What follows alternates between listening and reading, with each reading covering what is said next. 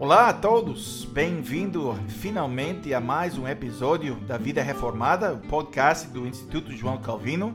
Eu sou o pastor Jim Whitvin, estou falando do Canadá, no meu escritório agora no Canadá, gravando esse podcast e estou feliz de estar aqui com vocês mais uma vez para olhar e para pensar sobre os artigos da Confissão Belga.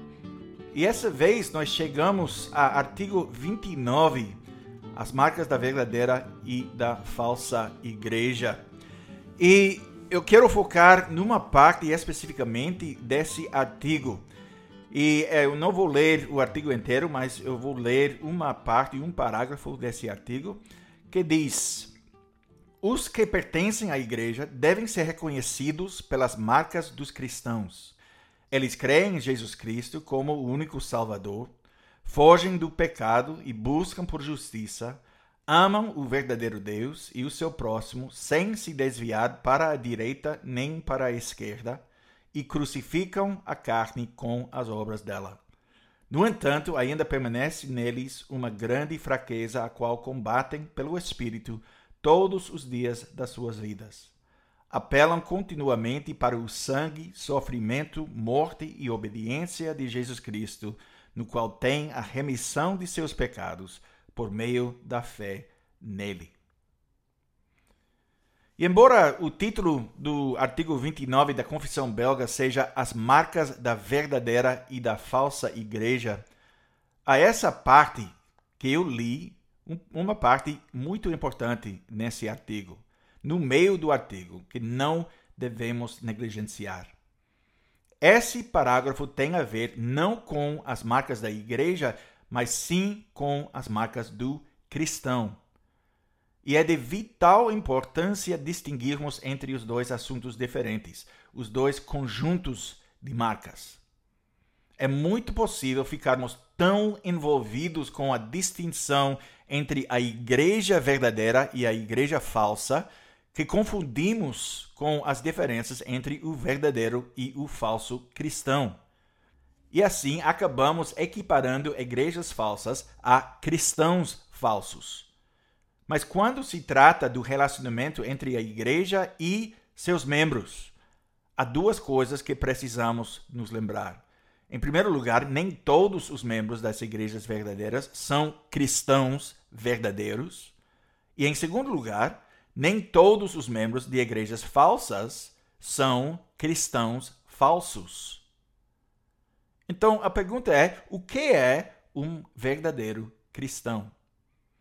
A igreja é, nas palavras de Êxodo 12, versículo 38, uma multidão mista.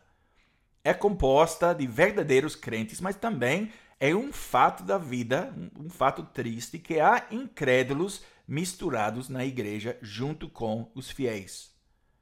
E confessamos que podemos reconhecer aqueles que são verdadeiros cristãos por várias marcas. Seis marcas em total.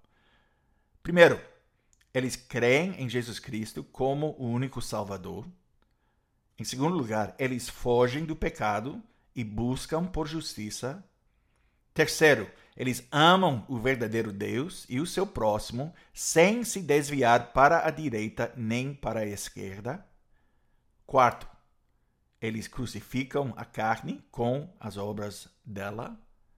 Quinto, eles combatem a, a grande fraqueza que ainda permanece neles pelo Espírito todos os dias das suas vidas. E finalmente, eles apelam continuamente para o sangue, sofrimento, morte e obediência de Jesus Cristo.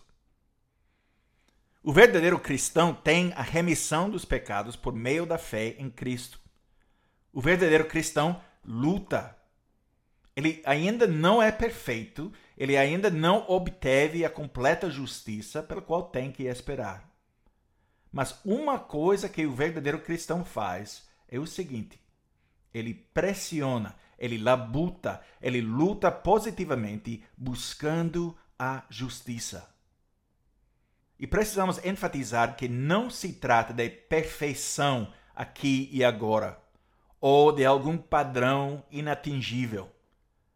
precisamos ter cuidado quando consideramos os outros, quando pensamos na vida de fé de outras pessoas. Porque geralmente nós somos bastante caridosos conosco. Não somos muito rigorosos em nos julgar, porque sabemos que todo mundo tem suas lutas. Pelo menos é o que dizemos a nós mesmos. Mas não é tão fácil ser caridoso com os outros. É muito fácil julgar os outros mais estritamente, conforme padrões mais rigorosos do que mantemos para nós mesmos. É a participação na luta diária da vida cristã que é importante, mesmo quando sabemos que nunca alcançaremos a perfeita obediência nesta vida. Portanto, nosso julgamento sobre membros da nossa própria igreja precisa ser caridoso. Isso deve ser verdade sobre nosso julgamento de cristãos que são membros de igrejas que não mostram as marcas da igreja verdadeira. Devemos incentivar os cristãos que conhecemos a buscar a unidade na verdade, para que os membros da igreja se alinhem à vida de fé, para que as marcas da igreja que eles são membros se alinhem às marcas do cristão que exemplificam.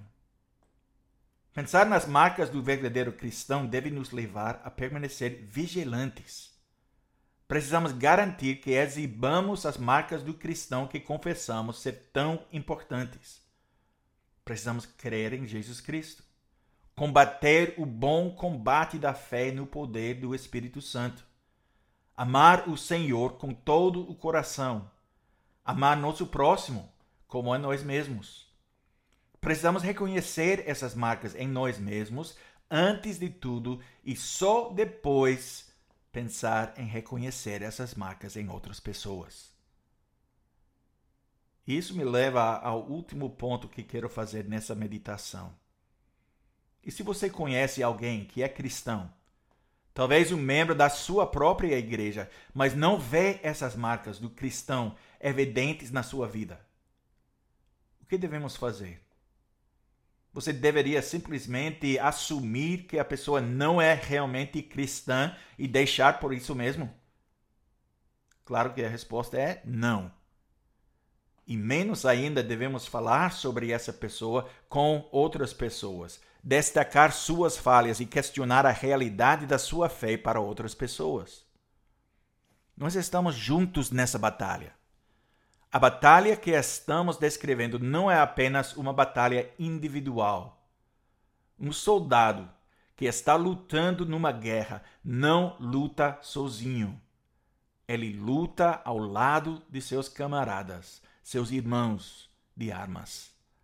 O exército é uma unidade, com cada membro dessa unidade desempenhando um papel importante para apoiar seus companheiros combatentes para fazer o que for necessário para ajudar seus companheiros soldados a fazerem o trabalho. Porque no exército, a vida de todos depende disso. E o mesmo se aplica à igreja.